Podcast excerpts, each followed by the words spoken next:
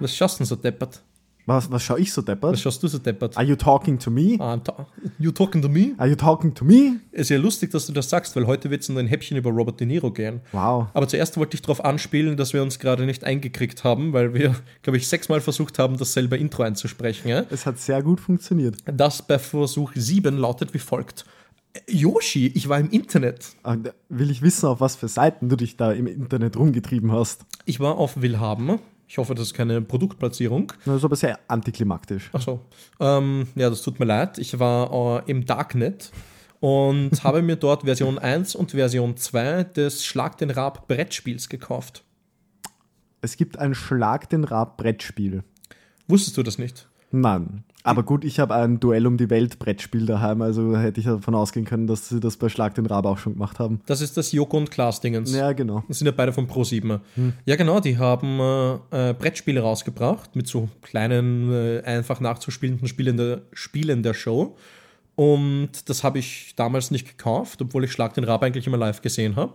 Und jetzt habe ich mir irgendwie gedacht, schaue ich mal auf Will haben, weil ich wieder eine alte Folge gesehen habe. Die wurde ja zu Covid in voller Gänze nochmal hochgeladen. Ne? Ähm, und da habe ich mir nochmal eine Folge angeschaut und habe mir gedacht, das Spiel wird es doch sicher irgendwo geben. Ne? Und habe tatsächlich zwei günstige gefunden, die ich mir heute geholt habe, die auch vollständig sind. Oh, wow. Und jetzt habe ich nach vielen Jahren endlich die beiden Schlag den Rab-Spiele. Dann ist ja nur noch die Frage im Raum, wann machen wir einen Schlag den Rab Brettspielabend bei dir?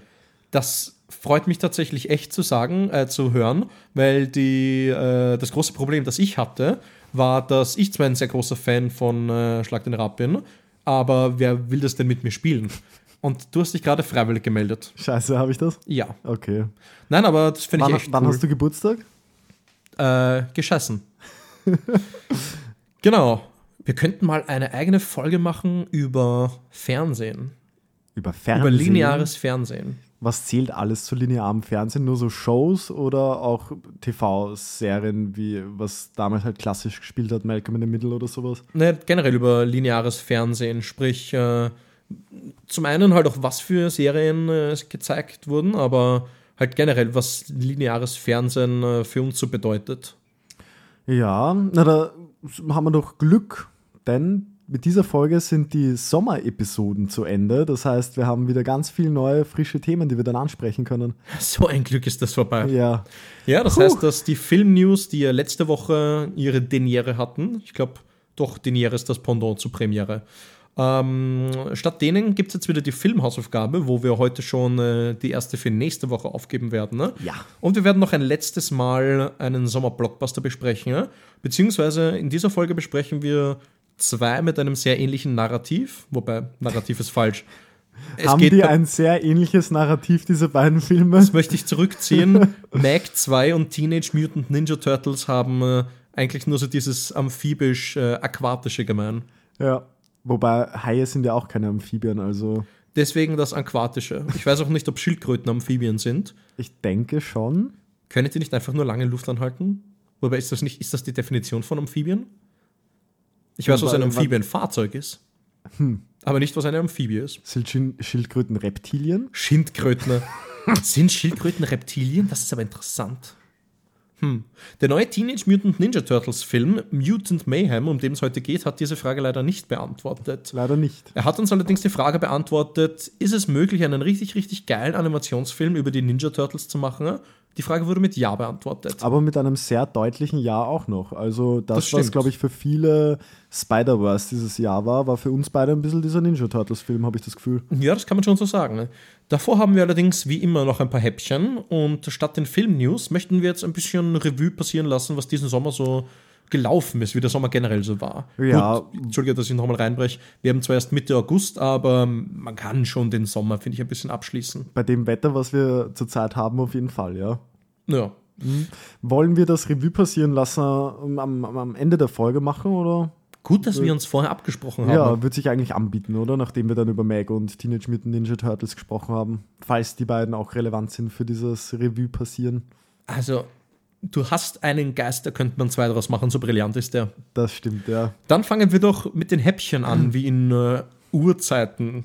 Verstehst du, weil es dann um Meg um eine Uhrzeit hergeht? ja, wahnsinnig lustiger. Ja. Was, was, hast du so gesehen, Johannes? Ne, das wollte ich dich gerade fragen. Was hast du denn so gesehen? Man, das ist aufmerksam, dass du mich fragst. Ähm, ich habe wenig gesehen. Äh, ich habe tatsächlich nur eben neben äh, Turtles und Meg 2 der Hexenkessel, beziehungsweise nur Hexenkessel gesehen. Martin Scorsese? Martin Scorsese, ja. Einer der ersten, ich glaube, sein dritter Spielfilm und sein erster, der sich mit dem Thema Mafia und äh, Kriminalität befasst. Äh, ist von 1973, sprich zwei Jahre vor Taxi Driver. Und ich war echt schockiert, wie mau der war ich muss sagen, ich habe gerade so ein bisschen einen Martin Scorsese High. Sprich, ich habe extrem Lust, mir Silence anzuschauen, den ich verpasst habe. Möchte unbedingt wieder ähm, The Departed anschauen und The Irishman. Aber habe mir jetzt quasi einen Film vorgenommen, den ich noch nicht gesehen habe. Und mit Hexenkessel hat er mich wirklich nicht überzeugt. Es tut mir leid, das so sagen zu müssen. Wirklich schade, weil eigentlich mir würden, also ich habe auch nur ehrlicherweise nicht so viel gesehen von Scorsese. Also das ist, glaube ich, so einer dieser größten Regisseure, wo ich sage, da habe ich noch viel Nachholbedarf. Aber Hexenkessel, ja, ist schade, dass dann einer seiner ersten, dass er dann noch nicht so auf dem Level ist. Weil eigentlich hat er nicht viel schlechte Filme, oder? Hm, also ich kenne keinen einzigen wirklich schlechten Martin Scorsese-Film. Er hat mich ein bisschen am ähm, Stanley. Die Kaffeemaschine ist zurück. Er hat mich ein bisschen an. ich will ja nichts sagen, aber du warst der Letzte, der die bedient hat gerade. Also, that one's on you. Er hat mich am. Was? Wow! Dass wir ein Audioformat sind, ist so eine Verschwendung. Das jetzt nicht funktioniert. Also für all die Zuhörenden und Zuhörer, äh, Zuhörenden und Zuhörer, für all die Zuhörerinnen und Zuhörer, erst einmal danke und herzlich willkommen an die neue Folge Raiders of the Lost Art. Danke dafür, dass ihr das aushaltet, dass wir Sachen abziehen können, wie Flo, der mit einem Bleistift nach Yoshi wirft dass Yoshi den Bleistift fängt und zurückwirft und ja. der dann gegen das Mikrofon knallt. Aber dass das alles in einem audiovisuellen, äh, in einem Audioformat stattfinden kann, ist eigentlich lächerlich. Bahnbrechend. Aber du hast den gerade echt gefangen. Ich habe ihn tatsächlich gerade gefangen, ja. Und ich habe gesehen, man kann bei Spotify, ich weiß nicht, ob das jeder kann oder ob das nur geht ab einer gewissen Größe oder so, aber man kann Video, also Videoformate. Man kann bei Video bei Spotify machen. man kann ein Video bei Spotify machen.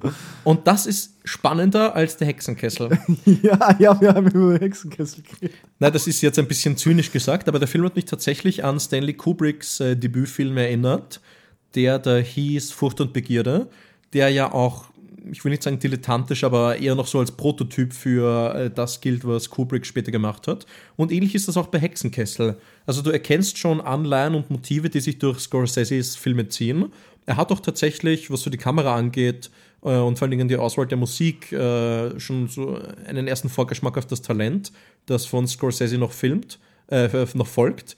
Nur leider hat der Film für mich trotzdem Schwächen, was das Pacing angeht, was den Schnitt angeht, was den generellen Spannungsbogen angeht. Worum ge genau geht es in Hexenkessel? Es ist mehr oder weniger ein Slice of Life Gangsterfilm, in dem wir Charlie folgen, gespielt von Harvey Keitel. Ähm, der mit seiner Bande, die unter anderem auch aus Johnny Boy, gespielt von Robert De Niro, und halt anderen Gangster-Mafioso besteht. Ähm, die gehen halt quasi so durch ihren Alltag und da passiert nicht wirklich viel. Ähm, der erste Bogen, wenn man denn einen nennen muss, ist quasi, dass Johnny Boy so ein bisschen ein Nichtsnutz ist und äh, sich immer wieder in Schwierigkeiten begibt. Und äh, Harvey Keitels Figur, eben Charlie, muss das dann und wann ausbaden. Ne? Und du folgst halt diesem fast zweistündigen Film, äh, hauptsächlich eben Robert De Niro und Harvey Keitel, deren Dynamik sich da mal ein bisschen stärker und mal ein bisschen schwächer zeigt und halt einfach, wie soll ich sagen, kleinere und größere Konsequenzen äh, davon trägt, diese Freundschaft. Aber es ist auch so ein Gangster-Drama eigentlich, oder? Wie gesagt, es mutet an wie so ein Slice-of-Life-Film, wie halt einfach ein Film, bei dem du den Figuren einfach nur in ihrem Alltag folgst. Nur ist der Alltag halt Kriminalität und eben so Gangster-Mafiosi-Zeug. Okay. Das ist schade, weil Harvey Keitel habe ich eigentlich richtig gerne und Robert De Niro ist auch okay. Also, Wo magst du Harvey Keitel echt gerne? Ich nehme an aus Reservoir Dogs. Reservoir Dogs ich, mag ihn richtig, richtig gerne, ja. Mhm. Und das ist schade, wenn die beiden dann gemeinsam nicht funktionieren, wenn es dann auch noch nein, ein Scorsese-Film ist. Die beiden funktionieren. Die beiden sind doch das Einzige, was funktioniert. Nur ihre Figuren und das, was ihre Figuren miteinander machen, das trägt sich halt nicht über zwei Stunden. Ne? Zumal es halt wirklich nicht viele große spannende Momente gibt. Die Dialoge zwischen De Niro und Keitel, die haben mir gut gefallen. Das ist aber hauptsächlich, äh, weil De Niro so ein verdammt guter Schauspieler ist und Harvey Keitel, finde ich, immer so eine gewisse Coolness hat, die aber auf äh, wirklich einem äh, Intellekt fundiert ist, also, wenn man das mal so geschwollen ausdrücken kann, ähm, die halt auf dieses Wilde und Ungestüme von äh, Robert De Niros Johnny Boy, das prallt gut ab. Nur wie gesagt, das macht halt, äh, macht halt keine zwei Stunden Wett, in denen nichts passiert. Gut, okay. Ja, mir fehlen ja noch einige Scorsese-Filme, dann stelle ich den am besten eher irgendwo hinten an und schaue Ja. mir zuerst einmal ein paar Filme an, die ich wirklich unbedingt sehen muss. Wie gesagt, ist einer von äh, Scorseses ersten Filmen. Da hat er mal rumprobieren müssen, da hat er sich erstmal finden müssen. Und das merkt man auf eine Art, die wahrscheinlich so filmhistorisch ganz interessant ist, aber für jemanden, der auch gerne ältere Filme sieht, hat das trotzdem keinen großen Unterschied gemacht. So De Niro und Keitel sind zwar gut, aber waren auch schon mal besser. Das ist sehr interessant, weil ich glaube, ich, man kann das ähnlich mit Taxi Driver vergleichen. Da habe ich auch circa die Probleme gehabt, die du jetzt gerade ansprichst. Puh, Würde ich mal, würde mich mal interessieren, was du dann zu Taxi Driver sagst, ob du da auch diese Knackpunkte siehst oder ob das doch dann noch in eine ganz andere Richtung geht. Ich habe mir den Film schon äh, ausgeliehen. Mein Onkel hat sehr viele Scorsese-Filme und habe jetzt vor, den in den nächsten Wochen zu schauen. Sprich, Ah, du hast in, wirklich? glaube ich, der vorletzten Folge schon mal drüber gesprochen. So in die Richtung, ja. Genau, da kann ich dann mal meine Meinung dazu nennen. Aber von äh, dem Debüt, also von dem Mafia-Debütfilm von Scorsese bin ich echt nicht begeistert gewesen. Na schade. Aber der war auch zwei Jahre vor ähm, Taxi Driver. Ja. Sprich, wäre interessant, wenn Taxi Driver wirklich um einiges, einiges besser ist, wie es eben sein Ruf vermuten lässt. Ähm, quasi wie sich Scorsese in zwei Jahren gewandelt hat. Na, also Taxi Driver ist auf jeden Fall ein guter Film. Ich habe dem auch 8 von 10 gegeben. Wir haben ihn eh besprochen, wie gesagt, vor zwei Folgen. Also mich nicht falsch verstehen. Aber so wie du, wie du die Probleme von Hexenkessel äh, beschreibst, hört sich das so an, als wäre es zwei Jahre später noch nicht ganz weg gewesen. Ja. Hatte ich auch so das Gefühl, er will sich viel rumprobieren. Er macht ein paar Sachen, die jetzt nicht so gut funktioniert haben. Bin gespannt, was du dazu sagst. Ich auch. Und ich muss sagen, mich macht das wirklich wahnsinnig, dass Jeff und sein Bruder, unsere, unsere, Unsere Stammfliegen. unsere, unsere Stammfliegen, gerade die ganze Zeit bei meinem Getränk rumschlecken. Das ist tatsächlich bitter. Ja, Aber ich meine, selber schuld, wenn du kein Fliegengitter hast. ja. Aber Jeff und die Kaffeemaschine sind irgendwie so ein nettes Accessoire, um quasi unsere Back-to-Norm-Phase, in der wir wieder äh, auf die Film-News verzichten und uns der Hausaufgabe widmen, einzuläuten. Ja, und man muss sagen, die Kaffeemaschine hat uns jetzt schon wirklich lange nicht besucht. Fand ich eigentlich ganz schön, dass die wieder mal da ist. Das stimmt. Ja, ein Kurz- gern gesehener Gast. Aber kurzer Nachschub, auch wenn ich ihn jetzt mit ähm, Stanley Kubricks äh, Furcht und Begierde verglichen habe, fand ich ähm, äh, Mean Street, wollte ich jetzt sagen, das ist nämlich der englische Titel von Hexenkessel, fand ich Hexenkessel schon besser, obwohl er fast doppelt so lang ist. Also er war jetzt keine Katastrophe, aber ist bei weitem, bei weitem, weitem nicht mein Lieblings-Scorsese. Wie lang ist Hexenkessel bitte? Hexenkessel geht eine Stunde 54. Eine Stunde 54 und Frucht und Begierde geht nur eine Stunde? Der war was? nur circa eine Stunde. Oha, crazy. Aber die eine Stunde von Furcht und Begierde hat sich so angefühlt wie zwei Stunden von Hexenkessel. Okay, ja gut. Na, vielleicht schaue ich mal irgendwann einmal an, wenn ich die 20 anderen Scorsese-Filme nachgeholt habe, die ich noch schauen muss. Schau jetzt einmal, ähm, was ist mein Lieblings-Scorsese? Ich glaube, schau jetzt einmal die Irishman. Der geht nur 3 Stunden 40 und ist, glaube ich, ein guter Einstieg dafür, weil du ja De Niro auch eher so als alten Mann kennst. Ja, aber ich, genau die Irishman will ich halt eigentlich nicht schauen, weil ich diese drei, drei vier Stunden Brecher, das ist mir einfach zu viel, muss ich sagen. Ja, aber den musst du ja nicht in einem Sitz schauen. Ja, das ist ja dann auch blöd, oder? einen Film sich auf mehrere Sessions aufzuteilen, ist ja auch jetzt nicht so der Yellow from the Egg. Ja, ich meine, gut, dann musst du es halt so machen, wie ich es damals mit Vom Winde verweht gemacht habe.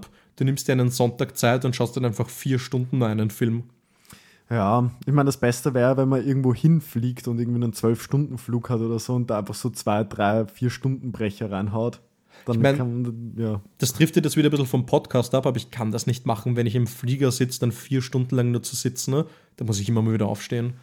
Und außerdem schau bitte keinen fucking Martin Scorsese-Film auf dem kleinen Flugzeugmonitor. Na, wenn, dann würde ich mal mein iPad mitnehmen und dann hinstellen und da schauen. Das ist, also, wenn er tot wäre, würde er sich im Grab umdrehen.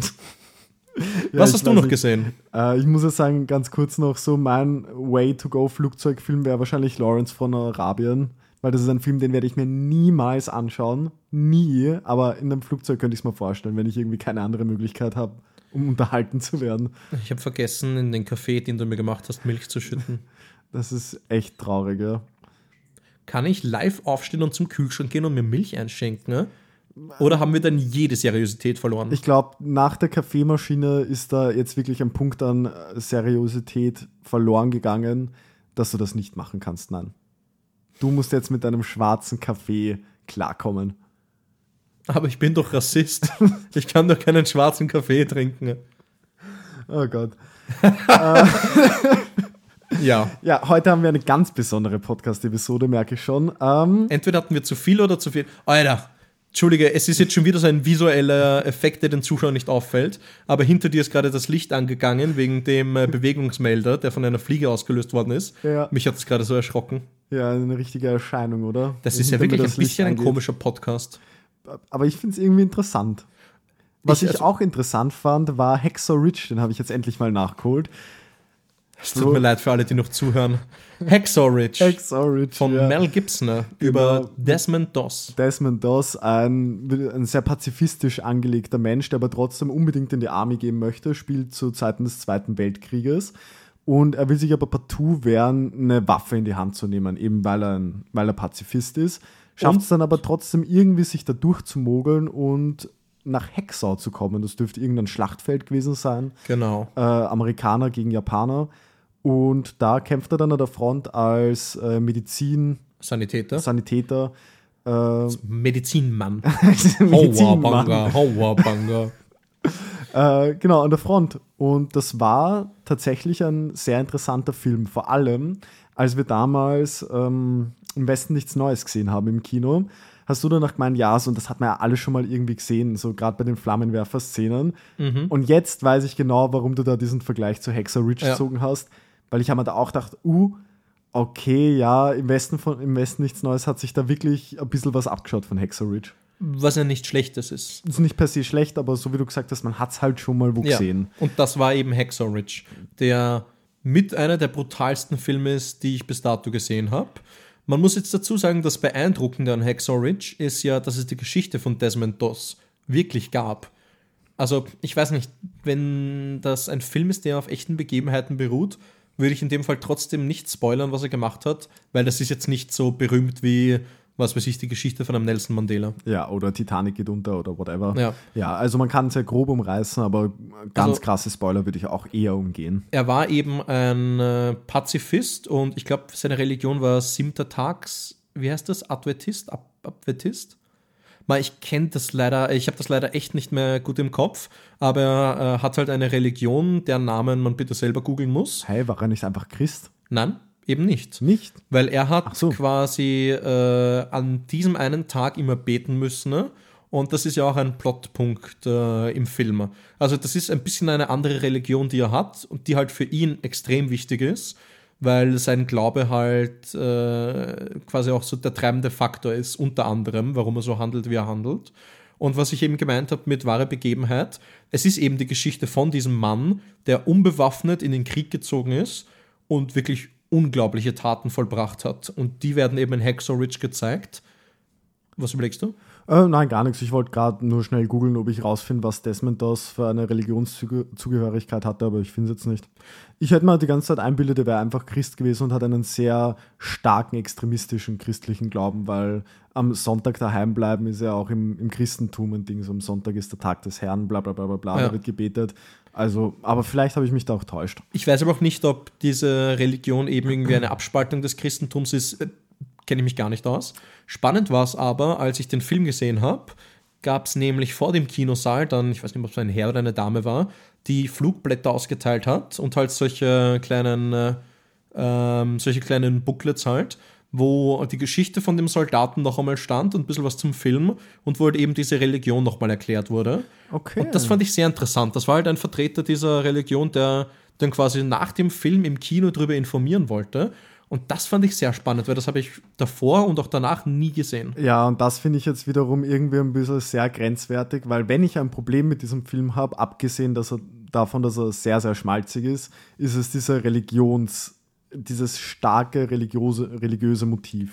Wir fanden das, also ich war mit meinem Vater, wir fanden das eigentlich äh, sehr spannend und also ich habe mir das gern durchgelesen. Ja, es ist halt schwierig, weil so die eine Sache ist, in einem Film etwas darzustellen und da ein religiöses Motiv als Hauptleitmotiv in diesem Film mit einzubringen, aber dann nach dem Kinobesuch als Anhänger dieser Religion nochmal zu den Leuten hinzugehen und denen am Arsch zu gehen mit seiner Religion, das finde ich. Ja, aber dann, das ist, also oh, da muss das ich jetzt, ich gar nicht gut. da muss ich jetzt die Pers Person in Schutz nehmen. Die ist halt einfach draußen gestanden vor der Tür und dann wollen sie, wollen sie das haben. Das ist nochmal eine Info darüber. Und das finde ich ist jetzt nicht an am Arsch gehen. Das Mhm. Aber- ist so, wie wenn ich am Ring vorbeigehe und da gibt es ja auch äh, Leute mit diesen kleinen Wägelchen mit Glaube und Bibel und dem allen. Und ganz ehrlich, die stehen da, die grüßen dich freundlich und wenn du zu denen, wenn du halt irgendwie so gestikulierst oder so in deren Richtung gehst und man glauben könnte, dass du die halt ansprechen willst, dann bieten sie dir halt was an. Und wenn du Nein sagst, sagen sie Danke, auf Wiedersehen. Also das, sowas stört mich überhaupt nicht. Aber wenn jetzt, Entschuldige, wenn jetzt, wie ich in LA war, bei Scientology jemand kommt, wir sind an dieser äh, Zentrale vorbeigegangen und dich halt wirklich dreimal hintereinander anspricht, ob dich das nicht interessiert, dann ist das ein bisschen was anderes. Aber so, was so dieses Beispiel angeht, da finde ich die Leute nerviger, die auf der Maria-Hilfer-Straße mir irgendwas von Tierschutz erklären wollen. Und wenn ich sage, nein, ich will jetzt gerade nicht, dann, na, warum nicht? Was, was, was ist ihr Problem? So von wegen, dir da irgendwie eine, eine böse Motivation oder sowas unterstellen wollen. Das finde ich, das ist ein ganz großer Unterschied. Ja, ist jetzt ein bisschen Whataboutismus, das mit Tierschutz und anderen Menschenrechtlern zu vergleichen, aber grundsätzlich, ähm, Naja, von der quasi Art, wie diese Person dann an dich rangeht. Und die Person im Kino fand ich da überhaupt nicht aufdringlich. Aber war der Zweck dieser Person, war dieses Booklet einfach so, hey, hier nochmal ein paar Hintergrundinformationen oder war das quasi auch dazu da, um diese Religion nochmal extra zu promoten, um Leute auf diese Religionsseite rüberzuziehen? Weil da würde ich dann auch einen ganz starken Unterschied festmachen. Das muss, glaube ich, jeder für sich selber feststellen. Ich, ich glaube, ich habe es noch irgendwo. Vielleicht kann ich es dir das nächste Mal mitnehmen. Es war ein paar Seiten halt. Die Hälfte Doss, eben seine Geschichte und die äh, wahren Hintergründe. Und die Hälfte halt, das ist die Religion und sie halt beschrieben haben.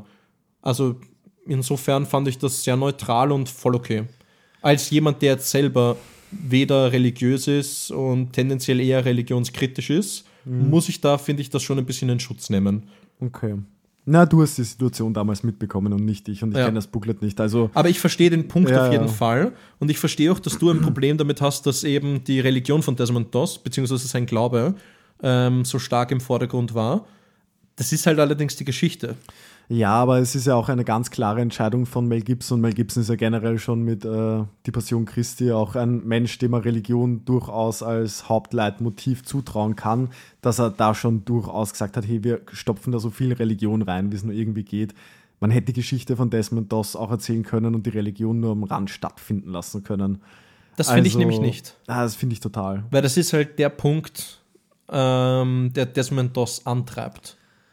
Und ich finde, das ist halt einfach ganz, ganz, ganz wichtig. So über Religionsfilme zu reden, die das halt so ein bisschen glorifizieren, das finde ich immer genauso unpassend, wie wenn es jetzt irgend so ein äh, Der weiße Retter ist irgendwo im Dschungel und äh, irgendeine Missionarsgeschichte oder irgend halt diese Art von Filme. Finde ich an sich ein bisschen unnötig, äh, aber das ist, finde ich, genau dasselbe Niveau wie wenn ein Spike Lee in The Five Bloods, dem Netflix-Film, der vor ein, paar Jahren, vor ein paar Jahren rausgekommen ist, quasi seine Ideologie äh, sehr prominent in den Vordergrund gerückt hat. Das ist sowas, das mag ich nicht, aber ich habe mir den Film freiwillig angeschaut. Insofern, ja, das finde ich insofern habe ich damit nicht wirklich ein großes Problem, außer dass es mich halt nicht anspricht. Ähm, aber im Vergleich dazu, was wir vorher den Kunst, Künstler von Kunstrennen vorhin gesprochen haben, so dieses Leni Riefenstahl-Thema, wo halt wirklich schlechte Sachen propagiert werden von Nationalsozialismus, das ganz klar. Aber wenn jetzt jemand einen Film macht, der sagt, Religion ist super, ja, okay, hat er halt gemacht. Ja, stimmt, du hast eigentlich recht. Ich glaube, das ist dann einfach meine persönliche Einstellung zur Religion, die das alles in ein bisschen schlechteres Licht rückt, als es eigentlich sein müsste. Und Entschuldige, wenn ich jetzt weiter so monologisiere und wir noch nicht auf den Film eingehen, aber ich finde, es ist auch ein Punkt, äh, ob der Film quasi eine Geschichte erzählt, die auf wahren Begebenheiten beruht oder nicht. Weil die Passion Christi hat sich entschieden, ob sie eben von Religion erzählt oder nicht. Und Hexor Rich muss gewissermaßen vom Glauben von Desmond Doss erzählen, wenn er denn eben äh, quasi äh, diese wahren Begebenheiten äh, authentisch umsetzen will. Ja, ich glaube, mich hat das auch einfach ein bisschen kalt erwischt, weil ich einen relativ straightforward Kriegsfilm erwartet habe, als ich mhm. den angemacht habe, weil ich nichts davon wusste, einfach nur, dass ich, dass es ein guter Kriegsfilm ist. Und dann hat mich dieses Religiöse und dann zusätzlich auch noch das Schmalzige, glaube ich, einfach ein bisschen auf der falschen Seite vielleicht erwischt. Wenn man ja, das im Vorhinein weiß, geht man vielleicht auch anders dran. Ich habe es tatsächlich nicht gewusst, aber da sind halt die, die Perspektiven unterschiedlich. Jetzt haben wir so viel über Religion philosophiert. Ja. Was sagst du ganz allgemein zum Film abseits halt dieses Motivs? Ja, also grundsätzlich auch sogar mit dem Motiv, auch wenn ich nicht der größte Fan von diesem Religionsinhalt bin, fand ich ihn eigentlich zu, sage ich mal, 80 Prozent absolut großartig. Mhm. Ähm, die Kriegsszenen sind so, wie du schon gesagt hast, mitunter das Schrecklichste, was man so bisher im Medium-Film gesehen hat. Also diesen Schmerz dieser Soldaten fühlst du da schon sehr stark. Und er ist sehr konsequent, wie er mit den Soldaten umgeht, die da aufs Schlachtfeld raufgehen. Das hat mir sehr gut gefallen. Scheiße brutal. Scheiße brutal, ja, und teilweise auch wirklich unangenehm. Und diese dadurch, dass Desmond Doss ja ein, ein, Sanitäter ist, merkt man auch relativ schnell, wie gut die diesen Schmerz der Soldaten dargestellt haben, mhm. weil oft ist es einfach nur, jemand wird abgeschossen, liegt am Boden, äh, ist tot. Und hier ist es wirklich ein von Schmerzen schreien und verbrannt sein und hier eine Schusswunde und da ist ein Bein von einer äh, Bombe weggefetzt ja. worden. Und das spürt man halt auch einfach alles und das hat mich wirklich mitgerissen. Also ich muss sagen, ich, ab der Hälfte geht es eigentlich erst so richtig los, was Krieg angeht. Davor wird eigentlich nur das Leben von Desmond Doss so richtig mhm. beleuchtet. Aber ab dem Moment, wo der Film am Schlachtfeld stattfindet, da war ich, war ich weg. Also da bin ich wirklich davor gesessen. Und das passiert mir nicht oft. Ich liege so auf der Couch und ich habe mich wirklich aufgesetzt und habe mich so zum Fernseher hingelehnt und man dachte, Jesus Christ, ist das gut. Also gut auf eine sehr perfide Art und Weise, aber einfach gut inszeniert. Jesus Christ? Yoshi? Aber Hauptsache, naja. Ja, ähm, der tonale Wechsel ist schon ziemlich krass zwischen, du erzählst Desmond Doss Geschichte und da ist auch der Fokus auf Hugo Weaving als seinem Vater und halt quasi, wie er in diesem Bootcamp behandelt wird, als jemand, der die Waffe verweigert. Das finde ich alles extrem wichtig als Setup, eben zum einen von der Kameradschaft und zum einen von Desmond Doss Charakter ähm, für das, was dann eben in der zweiten Hälfte kommt. Stimmt schon. Und die erste Hälfte ist ja im Prinzip eigentlich wirklich so eine nicht direkt Fish out of Water Story, aber so ein bisschen eine Underdog Story einfach. Er muss sich als Pazifist in einer Gruppe von Leuten, die sich alle denken, was hast du für einen Vogel, ja. beweisen und muss zeigen, hey, äh, ich kann das auch. Es ist irgendwie so ein bisschen das, was Captain America 1 machen wollte, habe ich das Gefühl. Ja, ich hätte ihn jetzt eher mit Full Metal Jacket verglichen, noch am ersten. Ne? Ähm, Wobei da die zwei Hälften auch nochmal äh, relativ unterschiedlich sind. Na, aber Entschuldigung, aber wenn du denkst, bei Captain America 1 ist es eigentlich genau das gleiche Leitmotiv. So ist ja ein ganz anderer Film und bei weitem nicht so ernst zu nehmen wie der, ist ganz klar. Aber Cap ist da im Prinzip auch jemand, der zwar moralisch auf der richtigen Seite ist und der was zeigen möchte und sich dann auch auf diese Granate drauf wirft und diese ganze Sache, aber halt zu schmächtig ist und deswegen sich irgendwie beweisen muss. Ja, ich bin ein großer Fan vom ersten Captain America und stimme dir ja. da vollkommen zu. Das ist auch das, warum ich Steve Rogers als Figur so gern habe. Ja. Weil das ist halt einfach so der Punkt. Ist ja schön und gut, wenn alle von Cap sprechen, aber hinter dem Cap, das er aufhat und hinter dem Schild steckt halt eben Steve Rogers und du kennst die Figur in allen weiteren Filmen, weil du halt eben miterlebt hast, äh, wie er sich in diesem Bootcamp verhalten hat und was halt der Kern dieser Figur ist. Und das ist, finde ich, dasselbe mit Desmond Doss. Vor allem, Entschuldigung, nochmal wegen Captain America. ich finde den Vergleich tatsächlich lustig, weil auch die zweite Hälfte von Captain America ist dann ja zu Hexer Rich nicht unähnlich, dass Captain America dann alleine loszieht und Leute retten möchte. Also das ja, ist stimmt. eigentlich wirklich, ich kann mir vorstellen, dass sie sich da auch ein bisschen inspirieren haben lassen. Ja, dazu kenne ich den Comic-Hintergrund nicht gut genug, um zu wissen, ob es da vielleicht irgendwelche Storylines gab. Aber zurück zu Hexorich. Gerne. Worauf ich eigentlich zu sprechen kommen wollte, ähm, ist, dass die zweite Hälfte deswegen halt einfach so gut funktioniert. Klar, es erwischt dich kalt, wenn quasi diese erste Schlachtszene ähm, beginnt, aber es ist schlüssig, weißt du, was ich meine? Äh, inwiefern schlüssig? Also, du kaufst Desmond ab, warum er jetzt diese Sachen tut, die kein Mensch machen würde, der irgendwie bei Verstand ist. Das auf jeden es Fall. Es ist zwar ja. das Richtige, aber es ist unglaublich waghalsig und wahnsinnig. Ähm, und du, du, du, verstehst ihn einfach. Und deswegen äh, möchtest du noch dreimal so stark, dass er alles gut übersteht und dass er noch einen Menschen rettet und noch einem Menschen hilft, als du es bei einem normalen Kriegsfilm machen würdest, wo du dich in die Situation und die Figuren reinversetzt, weil einfach das äh, Szenario so, wie soll ich sagen, so einfach ist zu verstehen. Mhm. Bei einem äh, Saving Private Ryan kennst du am Anfang Tom Hanks Figur noch nicht, aber du fühlst mit ihm mit, weil na klar hast du Angst, wenn du da in diesem Wasser bist und überall werden die Leute zerfetzt. Bei einem Ridge hast du das, plus du kennst halt Desmond. Das ist jemand, dem du schon eine Stunde lang begleitet hast. Das ist es, da zahlt sich dann halt einfach voll aus, dass wir ihn eine Stunde lang kennenlernen Ja. durften. Ja. Und Andrew Garfield ist halt einfach ein unglaublich guter Schauspieler, der nicht Ja. zu Unrecht für den Oscar nominiert wurde. Mm, Andrew Garfield ist wirklich, also auch so. Ah, nein, jetzt will ich nicht noch einen Spider-Man-Vergleich reinhauen. Das lasse ich jetzt. Jetzt hätte es mich interessiert. Ne, ich finde, Andrew Garfield ist immer, der tut mir immer so ein bisschen leid, dass sein Spider-Man, dass die Filme so scheiße waren, weil ich ihn von den drei Schauspielern eigentlich am fähigsten finde. ja. So, das ist immer so ein bisschen, ah, weil ich hatte auch ein, von Andrew Garfield ein schlechteres Bild, bevor ich seine anderen Filme gesehen habe. Ich dachte auch immer so, pff, Andrew Garfield, das war der Spider-Man, der scheiße war, so Ja. mehr oder weniger. Und dann sehe ich sowas wie Tick Tick Boom oder Hacksaw Ridge oder von mir ist auch die Eyes of Tammy Faye, wo er einfach überall grandios war. Ja.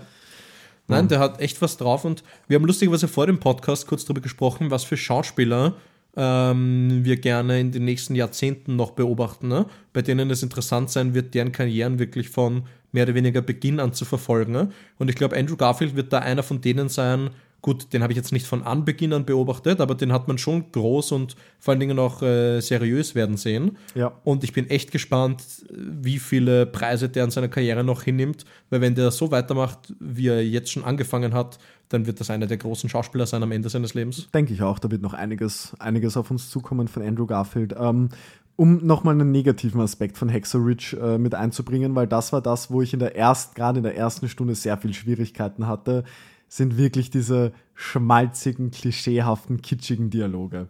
Also teilweise habe ich mich wirklich gewundert, wie es sein kann, dass denen nicht der Schmalz aus den Ohren raustrieft, literweise, weil das, was die da sagen, ist äh, irgendwie funktioniert es im Rahmen dieser Geschichte und irgendwie ist es auch ganz süß, aber teilweise war es wirklich so Du sprichst jetzt auf die Szenen von ihm und seiner Frauen. unter anderem, ja. Voll. Ich habe das tatsächlich nicht mehr so stark im Kopf. Von der ersten Hälfte ist mir am prominentesten in Erinnerung geblieben die Szene mit seinem Vater im Gericht.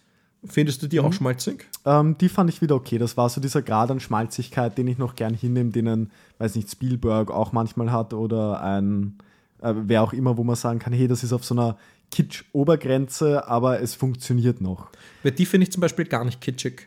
Ja, Da finde ich, da spürt man bei Hugo Weaving, der eben den Vater von Desmond Doss spielt, dieses Unverständnis. Quasi ein Mann, der im Ersten Weltkrieg gedient hat und jetzt nicht glauben kann, dass sein Land, das schon wieder im Weltkrieg ist, ähm, sich quasi so, wie soll man sagen, so unverdient um die Veteranen kümmert.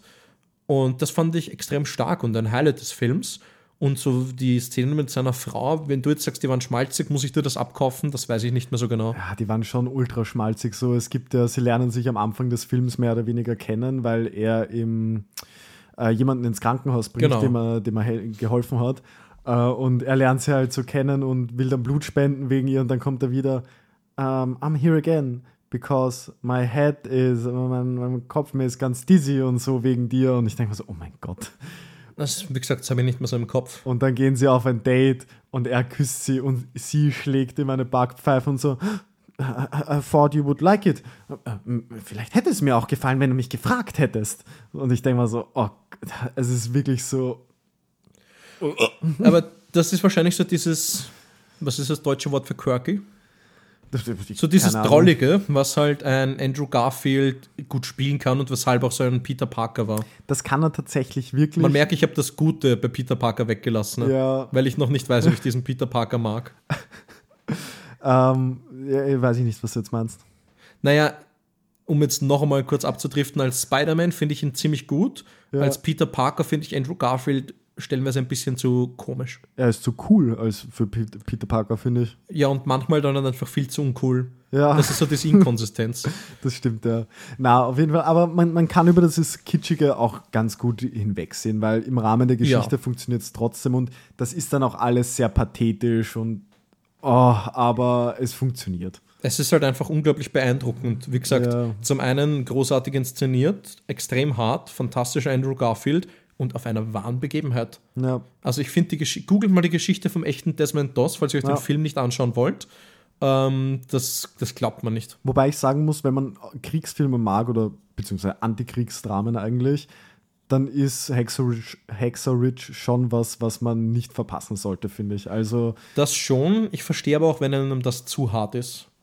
Weil es ist halt wirklich Ja. ein super, super brutaler Film. Ja, da werden. Köpfe zerrissen, da werden Eingeweide rausgesprengt und da muss man schon den Magen dafür haben, im wahrsten Sinne des Wortes.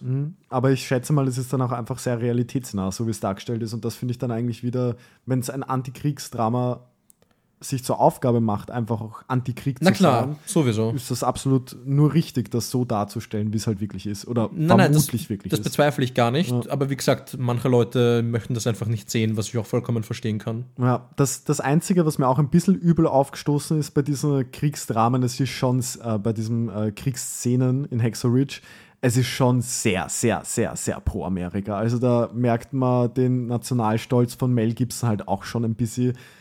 Und so wie sich die Japaner zum Beispiel verhalten in dem Film, wie sie rumschreien und das ist alles so ist- klischeehaft auch und so.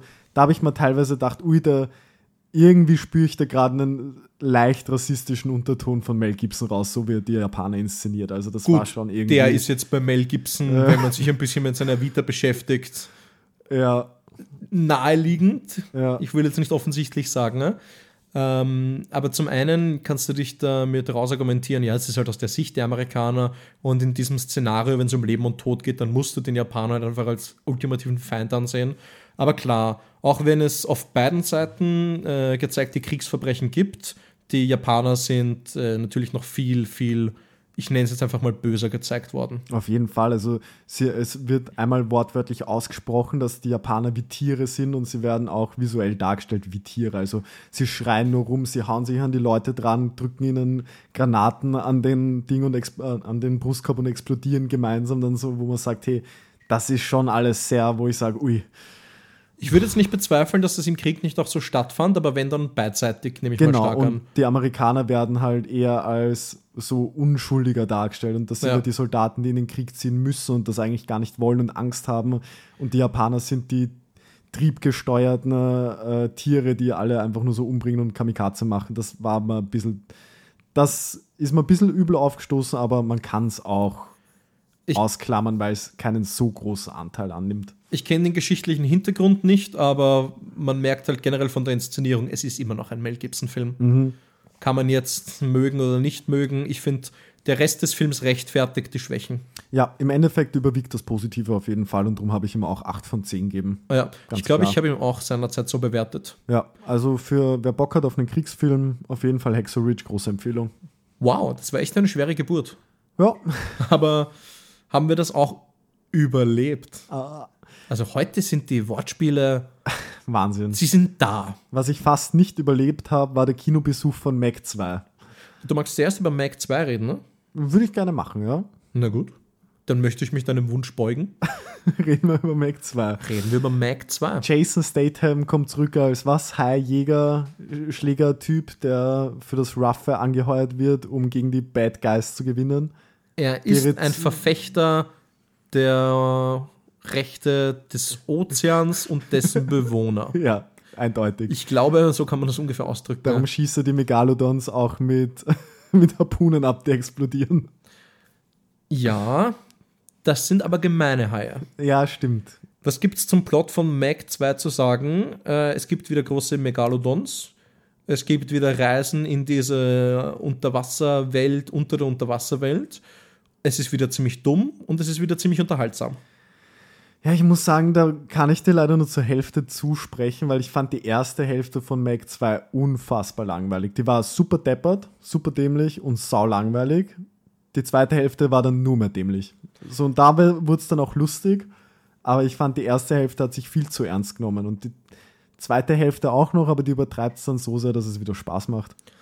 Also ich muss auch sagen, ich fand die erste Hälfte dumm genug, als dass es mich gut unterhalten hat. Man muss den Film als Trashfilm sehen, weil er das ist, und man muss Trashfilmen wollen. Ich habe den Film dezidiert anschauen wollen, weil ich Bock hatte auf was Dummes. Ich erinnere mich noch, es war 2018, da kam der erste Mac raus. Und ich habe monatelang verkündet, das ist ein schrecklicher Film, das kann ich sagen, ohne ihn gesehen zu haben. der Trailer schaut entsetzlich aus, größter Bullshit des Jahres. Meine Familie und meine Schwester haben das mitbekommen und haben mir dann im nächsten Weihnachtsfest Ende 2018, weil Weihnachten ist Ende 2018, Ja. äh, Ende des Jahres, Weihnachten war nur einmal Ende 2018, da haben sie mir die Blu-ray zu Mac geschenkt und mich quasi gezwungen, dass wir uns als Familie Mac anschauen. Ich finde schön, dass das bei deiner Familie genauso ist wie bei uns beiden, dass einfach schlechte Filme hergeschenkt werden. Ja, aber das war unglaublich unterhaltsam. Also das war wirklich großartig. Und als dann Mac 2 angekündigt wurde, haben wir sofort beschlossen, ja, den schauen wir uns auch an. Leider waren die jetzt quasi nicht im Land, als ich Mac 2 für diesen wunderbaren Podcast sehen musste. Es ist eine wichtige Recherchearbeit. Ich glaube, man kann es gar nicht anders sagen. Ne? Ja. Kleiner Einschub, ich werde deswegen ein zweites Mal in Mac 2 gehen, um ihn mit meiner ganzen Familie zu sehen. Ähm, Aber mit diesem Hintergrund habe ich mich halt extrem drauf gefreut und ganz ehrlich, du hast das bekommen, was der Trailer verspricht. Einen Film, Hast du der. das? Ja. Einen Film, der dumm ist. Einen Film, der einen großen Kampf hat mit Haien und Kraken und Helikoptern und ganz viel Bullshit. Und wenn du was anderes erwartet hast, bist du selber schuld. Ich habe auch nichts anderes erwartet. Die Sache ist nur, das, was dir der Trailer gezeigt hat, waren schon die besten Szenen im ganzen Film. Ja, aber Also- auch damit hat man gerechnet. Aber also das, was am besten an dem Film war, hat man alles schon im Trailer gesehen. Und dann ist irgendwie auch so die Frage, hm, Stichwort Tauchaktion. Okay, ja gut, Man hat nicht alles gesehen. nicht alles, alles, aber schon so, so zu einem großen Teil hat man eigentlich schon das Best auch von Mac 2 im Trailer mitbekommen. Und das fand ich schade, weil ich mir dann eigentlich noch mehr Dummheit erwartet habe. Ich glaube, bei Mac 2 ist bei mir so das Problem, was du mit Fast and Furious 10 hattest dieses Jahr. Dass es dir nicht trashig genug war für die Erwartungshaltung, mit der du reingegangen bist. Das verstehe ich aber. Ich hätte mir tatsächlich auch noch mehr von dem, was im Finale passiert, gewünscht. Ich muss aber sagen, dass das gereicht hat. Also die Dummheit, die an den Tag gelegt wird, auch in der ersten Hälfte, in der sich das noch eher darauf bezieht, dass die Figuren halt unglaublich generisch und klischeebelastet sind, dass die Dialoge blöd sind, dass Entscheidungen blöd sind und das halt wirklich sehr, sehr, sehr stark mit diesem, wie soll ich sagen, unzerstörbaren Jason Statham-Faktor gespielt wird, der von, was weiß ich, 30 Metern ins Wasser fallen kann, ohne dass es ihm irgendwie wehtut, weil Physik so funktioniert und der, was weiß ich, was für Sachen kann, das soll man bitte selber rausfinden. Ne? Und das macht Spaß. Und das wird dann halt getoppt in der zweiten Hälfte von dem Finale, auf das ich jetzt inhaltlich nicht weiter eingehen will. Und die Gesamtkombination ist für jeden, der irgendwie auch nur im Ansatz was Seriöses erwartet, natürlich äh, reine Zeitverschwendung. Aber wenn du Bock hast, dann ist das so durchgehend zwei Stunden einfach nur spaßig. Ja, wie gesagt, bei der ersten Hälfte kann ich mich da nicht anschließen, aber die zweite Hälfte hat durchaus ihre Spaßfaktoren. Aber das Man kann- verstehe ich nicht ganz. Naja, die Ist erste. dir das, ist dir das nicht drüber genug gewesen? Habt ihr die? Ja. Das heißt, dir hat dieses Maß an Dummheit einfach nicht gereicht. Genau, ja, voll. Und in der ersten Hälfte, finde ich, nimmt sich der Film schon noch sehr ernst, wie sie dann in diese Tiefe runterfahren. Und da gibt es auch dumme Momente, aber irgendwie verkauft er sich da selber noch als fast ernsten äh, Abenteuerfilm, mehr Bitte? oder weniger. Ja, schon. Also wann verkauft es sich da Hey, ernst? Jason Statham spielt durchgehend nur ernst. Ja, das schon. Aber dass Jason Statham seine Rolle ernst nimmt und quasi die so tun, als wäre das alles richtig seriös, ähm, steht ja nicht im Widerspruch damit, dass der Film ganz genau weiß, dass er ein Film über Megalodons ist. Da bin ich mir nicht ganz sicher, ehrlicherweise. Also ich, ich finde schon, dass sich der Film ernster nimmt. Gerade in der ersten Hälfte, halt in der zweiten geht er dann eh all over the place und, und scheißt auf alles und nimmt sich auch selbst nicht mehr so ernst. Aber die erste Hälfte ist schon ziemlich. Ich finde es schon äh, konsistenter als du. Okay, ja, dann let's agree to disagree. Ähm, Ja, das ist halt einfach so eine Geschmackssache, würde ich fast sagen. ne? Wie gesagt, irgendwo kohärent, aber äh, weiß nicht, worauf ich hinaus wollte. Ja, worauf man auf jeden Fall hinaus kann, ist, dass, finde ich, das Finale am meisten Spaß gemacht hat. Man hat es im Trailer eh schon gesehen, alle Szenen, die draußen an diesem Strand spielen, an diesem, wie heißt der, Fun Beach oder irgendwie so. Ja, genau. Äh, das macht dann auch wirklich Spaß. Ich meine, da klaut er sich auch aus allen möglichen Filmen was zusammen, aus Jurassic Park, aus Jaws, aus äh, weiß der Geier was, aber es macht schon, macht schon Laune dann. Ja, aber bedenk, es gibt auch in der ersten Hälfte, um da nochmal drauf zu sprechen zu kommen, Zitate, die in etwa lauten, ach, pfeift doch auf die Umwelt, wir werden damit Millionen oder Milliarden machen. Aber das war für mich der Knackpunkt. Genau ab diesem Zitat hat der Film für mich funktioniert. Okay. Ziemlich genau da war die Jetzt. Kehrtwende, wo ich das erste Mal so richtig gelacht habe, weil es wirklich so ein metaphorisches Schnauzbartzwirbeln war, Ja. was du dann im Kino auch gezeigt hast. Äh, ab da habe ich, hab ich richtig viel Spaß damit gehabt. Und da kommt dann auch noch diese Schwimmszene kurz danach, sage ich Ja, mal. Schwimmszene, so ein Spionage-Subplot, äh, Ja. Spionage, so ein äh, Verräter unter unseren Reihen Subplot, bei Genau. dem du meiner Meinung nach als Zuschauer nicht gespannt sein sollst, weil meiner Meinung nach weiß der Film genau, dass das Bullshit ist. Aber gerade deswegen und äh, weil der Film das weiß, dass das Bullshit ist, aber es trotzdem ernst transportiert, bist du mit den Filmemachern auf einer Wellenlänge von dem Verständnis und von dem Unterhaltungsfaktor und akzeptierst halt einfach, dass das blöd ist und gerade das macht es lustig. Ja, voll. Bin ich in der zweiten Hälfte sowieso ganz bei dir. Vielleicht, es kann auch sein, weil es waren hinter uns äh, die Kinobesucher relativ laut, muss man sagen. Also die haben ziemlich durchgehend geredet. Kann auch sein, dass die mich in der ersten Hälfte auch einfach so genervt haben, dass mich der Film dann auch mehr genervt hat und ich mich nicht so drauf einlassen habe können. Das kann sein, das kann Ja. gut sein. Ähm, ich denke auch, ich denke gerade an die eine Szene mit Cliff, Cur Cliff Curtis. Ähm, das ist der Typ, der auch in Avatar und in Fear the Walking Dead mitgespielt hat. Ähm, und in Meg 1. und äh, da gibt es dann schon auch Momente, in denen ich mir gedacht habe, warum funktionieren diese Schauspieler mit diesen Figuren so gut? Das sind schreckliche Figuren, schrecklich geschriebene. Und die Schauspieler sind jetzt auch keine äh, Leonardo DiCaprios, aber trotzdem finde ich die grundsympathisch. Wieso ist das? Ich kann mir das nicht genau erklären. Achso, das ist wirklich so eine rhetorische Frage, die du jetzt in den Raum Also es ist stellst. eine Frage an dich, weil Ja. es ist weder die Leistung äh, gut genug, als dass ich sage, ja, der bringt einen Jason Statham Charme mit Ja. oder einen Nicolas Cage Charme. Ähm, und die Szenen an sich sind bis auf eine jetzt nicht grund, äh, grundwitzig.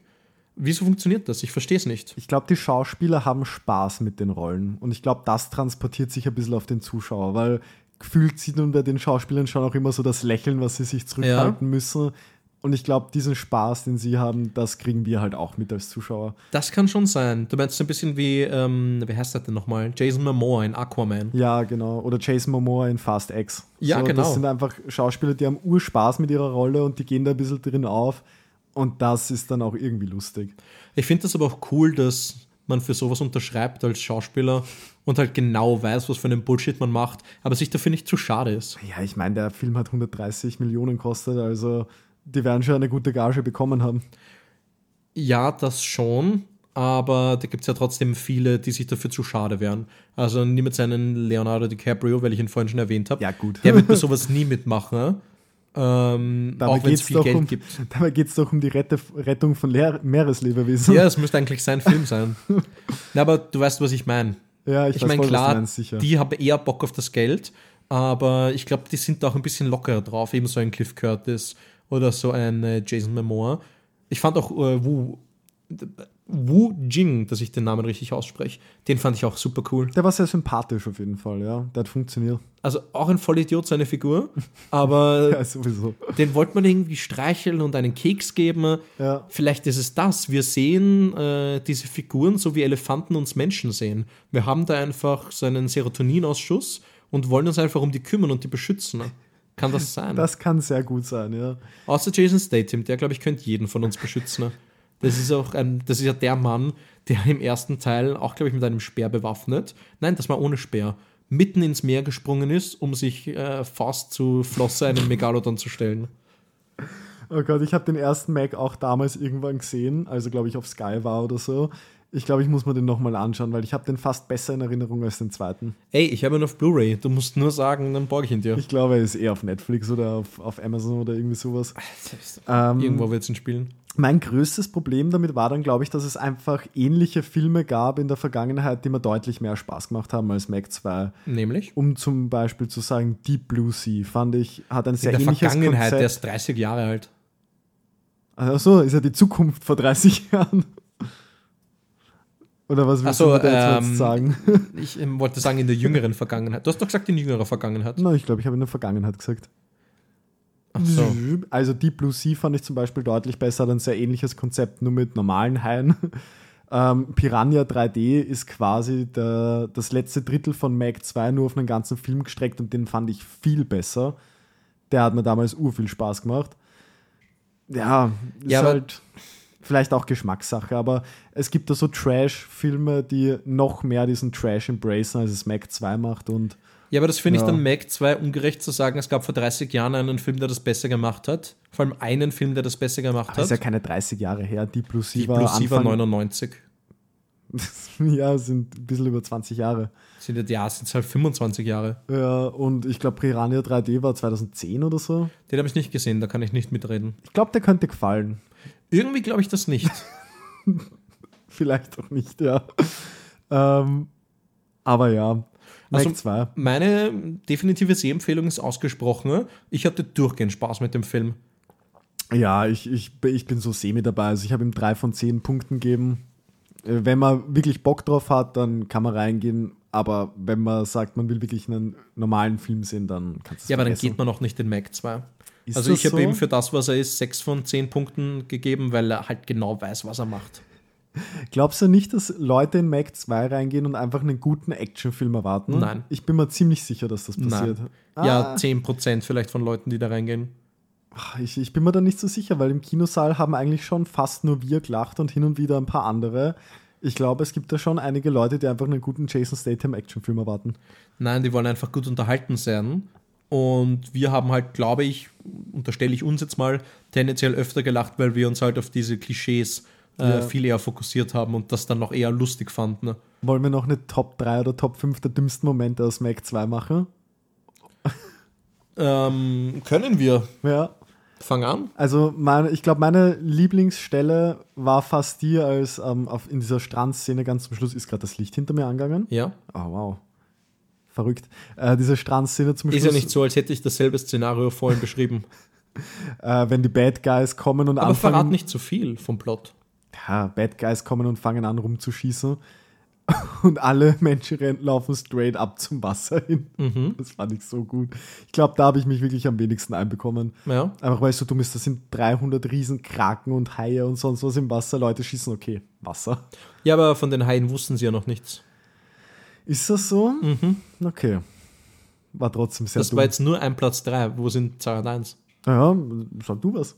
Ähm, Platz 3 ist, glaube ich, für mich der Schuppen, wenn du weißt, was ich meine. Schuppen? Ja, mit dem Rolltor. Ah, ja. Platz Auch sehr 2 blöd. Platz 2 ist Pfefferspray. Äh, boah, ich habe das schon wieder alles vergessen. Und Platz Pfeffer- 1 ist äh, Tauchen. Ja, Pla äh, Platz 2 ist, glaube ich, bei mir auch Tauchen und Platz 1 ist äh, die Szene mit der Krake ganz zum Schluss, Ah, die ja. es nicht schafft, ein zehnjähriges Kind ins Wasser zu ziehen. Mhm. Cool. Haben wir Mac 2 in die Länge gezogen. Ja, ist doch echt schön, oder? Jetzt zu Teenage Mutant Ninja Turtles und ich habe gerade das Mikrofon angespuckt. Warum spuckst du das Mikrofon an? Ich spuck's Muss dich gleich Verachtung an. sein. Das willst du mir zeigen, wie du aus der Entfernung spucken kannst. Ja, das zeige ich dir jetzt gleich. Bin ich froh, dass das dein Schreibtisch ist und nicht meiner. Ja, Teenage Mutant Ninja Turtles ist auch ein Film mit Tieren, der aber deutlich besser war und deutlich mehr Spaß gemacht hat als Mac 2. Ist meiner Meinung nach der beste Animationsfilm dieses Jahres. Bei mir liegt er knapp hinter Gestiefelte Kater 2, den du ja noch nicht gesehen hast, Mhm. aber ist auf jeden Fall äh, Top 3 dieses Jahr, definitiv. Gut, du hast doch nur drei Filme gesehen. Nur drei, ja. Also Animationsfilme, wie sich versteht. Da bin ich mir jetzt nicht ganz sicher, da müsste ich nachschauen. Ich glaube, ich habe schon mehr gesehen. Nein, vier auf jeden Fall mit Nimona. Uh. Und fünf kam dieses Jahr schon ein Disney- oder Pixar-Film raus. Elemental, aber den hast du, glaube ich, nicht gesehen. Nur Elemental dieses Jahr. Also ich könnte mich jetzt an keinen anderen erinnern. Kam äh, Strange World dieses Jahr oder war das letztes Jahr? Nee, das war letztes Jahr. War letztes Jahr. Ah, ist ja auch egal. Äh, Teenage Mutant Ninja Turtles erzählt auf jeden Fall die Geschichte von den jungen Ninja Turtles, die noch nicht dieses eingespielte Team sind, die einfach noch viel lernen müssen und eher noch von ihrem Rattenvater in der Kanalisation zurückgehalten werden und die sich, äh, die erst noch ein bisschen aus sich rauskommen müssen. aber jetzt schon quasi dieses Verlangen haben nach der Menschenwelt und auf Verständnis treffen wollen. Also sie hassen es und sind satt im Untergrund in der Kanalisation zu leben und wären einfach ganz normale Teenager, die in die Highschool gehen und einfach ein Leben leben. Genau, ja. Und das will ihnen ihr Rattenvater halt verbieten, weil er sich halt einfach darum sorgt und halt weiß, mit wie viel äh, mit, mit, mit wie viel äh, Feindseligkeit sie, äh, auf wie viel Feindseligkeit sie treffen würden. Genau, und dieses Motiv zieht sich eigentlich durch den ganzen Film durch und das fand ich, ich meine, ist nichts Neues, er findet das Rad nicht neu, aber die Gegenseite, der Gegenspieler, der Antagonist, hat eigentlich genau die gleiche Hauptmotivation wie unsere Protagonisten, nämlich er möchte. Naja, nein. Naja, aber die Motivation kommt aus dem gleichen Grund heraus. Aus Ablehnung, aus ja. er ist nicht wie die anderen und möchte eigentlich nur äh, sich selbst entfalten können und sein Leben leben. Nur hat der Antagonist natürlich eine ganz andere Herangehensweise als die Protagonisten. Und das fand ich eigentlich sehr, halt, sehr schön erzählt. Und er hat halt ein anderes Endmotiv, weil daraus bildet sich dann quasi der Konflikt. Genau. Man muss schon sagen, dieses Abenteuer, das die Teenage Mutant Ninja Turtles gemeinsam mit der menschlichen Freundin, die sie kennenlernen, April dann bestreiten, ne, das dient eigentlich als äh, ganz unterhaltsamen Film. Der Subtext, der dann erzählt wird, eben von diesem Verstandenwerden und von der Motivation und allem, der ist jetzt nicht besonders tief vergraben, aber der gibt dem Ganzen, finde ich, dann auch noch eine nette Würze. Aber das, was den Turtle-Film ausmacht, sind, finde ich, zum einen die, Synchron, äh, die, Synchronisation und die Inszenierung. Ja, also die Inszenierung kann man sich vorstellen, ist sehr in dem Stil, den äh, Into the Spider-Verse vor ein paar Jahren äh, ans Tageslicht gebracht hat, genauso wie jetzt Across the Spider-Verse, Mitchells mhm. vs. The Machines, dieses sehr kantige, comichafte Animationsstil und es macht unfassbar viel Spaß. Äh, du hast, glaube ich, äh, eh gemeint, so Center Framing ist da ein ganz großer Punkt. Ja, das fand ich ganz toll. Dass es einfach gut funktioniert und es passiert einfach durchgehend was. Sei es jetzt entweder auf der Seite der Animation, dass irgendwas durchs Bild fliegt, was sehr beeindruckend wirkt für einen Animationsfilm, oder der Humor, wo du eine Punchline nach der nächsten kommt. Aber das ist ja wieder inhaltlicher Natur. Ja, ja, aber ich meine grundsätzlich, dass durchgehend irgendwas passiert, dass man diese 100 Minuten so an der Stange gehalten wird, dass es eigentlich keine Sekunde gibt, die irgendwie verschwendet ist. Das spricht ganz stark fürs Pacing, wo ich dir auch zustimme. Ja. Beim visuellen, ich würde gerne Center Framing noch mal kurz erklären man stelle sich bei dem Bild äh, so ein Kreuz in der Mitte des Bildes vor und äh, mit jedem Schnitt ist das zentrale Element des Bildes eben auf diesem Kreuz. Sprich, dass dein Auge nicht nach Schnitt äh, von links oder nach rechts oder nach oben oder unten springen muss. Ähm, das und halt einfach diese generell diese Aufgeladenheit des Bildes dann hat das Licht des Handys einen eigenen Effekt und dann gibt es so kleine äh, Musiknoten, die herumfliegen, wenn Musik gespielt wird. Also diese ganzen kleinen Einfälle und halt ganz allgemein der Stil, die machen da, finde ich, mit den visuell interessantesten Film aus dem Turtles-Streifen. Auf jeden Fall, ja. Also ich muss auch sagen, äh, ich hätte das nicht erwartet, da, weil ich glaube, wir waren beide jetzt nicht so die größten Fans von Across the Spider-Verse, du noch weniger als ich. Ich ja. fand ihn ja recht okay. Aber ich hätte nicht erwartet, dass Teenage Mutant Ninja Turtles Mutant Mayhem jetzt doch noch über Across the Spider-Verse bei mir im Ranking landen wird. Weil ich hatte den eigentlich gar nicht am Schirm und ich glaube, viele haben den nicht am Schirm. Ja. Und darum jetzt schon mal eine unbedingte Sehempfehlung für den raus, weil geht's dafür ins Kino. Es kommt halt auch ein bisschen aus dem Blauen für mich, weil ich mit den äh, Turtles überhaupt nichts anfangen kann. Same. Also ich habe weder eine Serie noch einen Film gesehen. Ich, ich meine, man kennt sie klar, aber ich bin jetzt nicht wie ein Seth Rogen, der damit aufgewachsen ist und äh, der quasi sehr viel Herzblut auch in diesen Film reingesteckt hat. Ich habe mir gedacht, okay, wir uns mal überraschen. Ne? Und die Überraschung ist gelungen, weil wie gesagt, so visuell ist der Film absolut Bombe. Ähm, und inhaltlich, das funktioniert nicht alles, aber schon das meiste. Ich finde, die größten Probleme sind, dass die Turtles zwar als Gruppe sehr unterhaltsam sind, weil sie halt wirklich wie Teenager sind. Also das haben sie ziemlich gut beobachtet und auch ziemlich gut rübergebracht. Nur als Individuen sind sie mir ein bisschen zu blass. Oder zu grün in dem Fall. Das kann ich gut verstehen, aber irgendwie so in einem 90, 100 Minuten Streifen, wo du auch noch eine Story reinpacken willst, hast du nur so und so viel Zeit, um Charaktere wirklich viel Gesicht zu geben. Und ich finde, dass sie sich da auf die Gruppen, Gruppendynamik sowohl bei den Guten als auch bei den Bösewichten äh, fokussiert haben, fand ich eigentlich sehr smart. Es, ich habe es auch akzeptiert, nur ist das trotzdem ein Kritikpunkt, den sich der Film gefallen lassen muss. Und der zweite sind die Gags. Ich ja. finde, 50 Prozent haben ziemlich gut funktioniert, da habe ich wirklich lachen müssen. Ne? Aber die anderen 50 Prozent, sie haben mich irgendwie kalt gelassen. Ne? Also da habt ihr euch stellenweise beömmelt neben mir und ich habe das irgendwie nur so bedingt nachvollziehen können. Ja, ich meine, Humor ist sowieso immer eine sehr, sehr, sehr, sehr, sehr subjektive Sache. Also ich glaube, bei nichts streitet man sich so viel wie bei Humor. Aber selbst wenn nur 50% der Gags sitzen, ist das, finde ich, eigentlich schon überdurchschnittlich gut, weil wie viele Comedy-Filme oder Animationsfilme kennst, wo kein einziger Witz sitzt? Ja. Oder wo du drin sitzt und dann einmal so, haha, ha. Und Aber das war's. Und wenn 50% sitzen und du eigentlich bei jedem zweiten Gag lachen musst, ist das, finde ich, schon eine sehr, sehr gute Quote. Aber ich fand diesen Trend ganz interessant, dass sich die Animationsfilme dieses Jahr und auch so in den letzten zwei, drei Jahren irgendwie zu seiner 50-50-Spaltung äh, entwickelt haben. Also auch bei so einem Across the Spider-Verse habe ich, wobei da war es ein bisschen weniger, da habe ich glaube ich ein Drittel der Gags richtig geil Ja. gefunden und zwei Drittel nicht so. Aber bei vielen Filmen wie Mitchells vs. Machines war das auch so. Gut, ist derselbe Regisseur. Ähm, äh, habe ich gerade den Regisseur von Mac geschaut.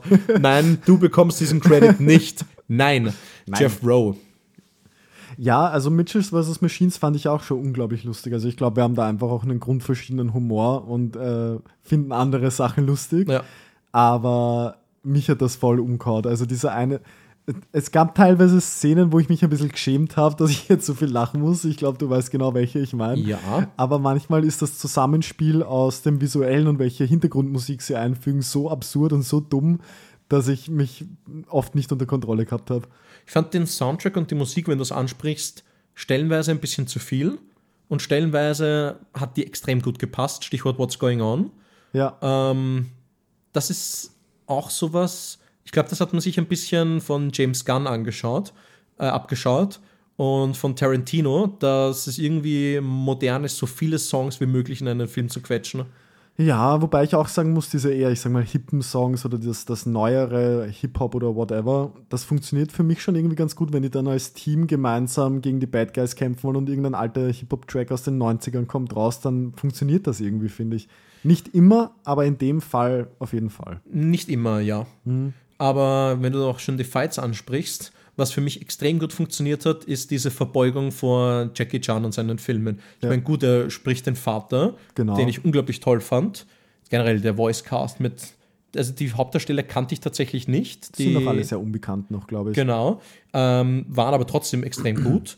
Ähm, aber alle drumherum, Seth Rogen, John Cena, Ice Cube, Paul Rudd, die haben alle viel Spaß gemacht. Keiner aber so sehr wie Jackie Chan, der, du merkst halt einfach, dem haben sie extrem viel äh, an Stoff geben wollen, weil sie diesen Mann einfach verehren. Ja. Das hast du, wie gesagt, in den Kampfsequenzen noch gesehen, in denen in einem Animationsfilm halt einfach solche Choreografien implementiert worden sind, wo ganz klar ist, die haben sich Gedanken drüber gemacht. Das ist wie in einem Jackie Chan-Film, wo mit der Umgebung gespielt wird. Dann äh, benutzen sie Türen, dann benutzen sie Rollstühle und halt einfach alles, was so in der Gegend ist. Es gibt einen äh, Shot, wo jemand über ein Auto springt und äh, rennt und das ist eins zu eins aus, ich habe jetzt den Film nicht im Kopf, aber aus einer Jackie Chan-Kampfchoreografie. Und diese Verbeugung und diese Verneigung und der damit verbundene Aufwand ist etwas, was man so nicht oft sieht. Und ich muss sagen, ich habe ja eigentlich fast gar nichts am Hut mit Jackie Chan-Filmen. Also ich habe noch, noch fast nichts gesehen.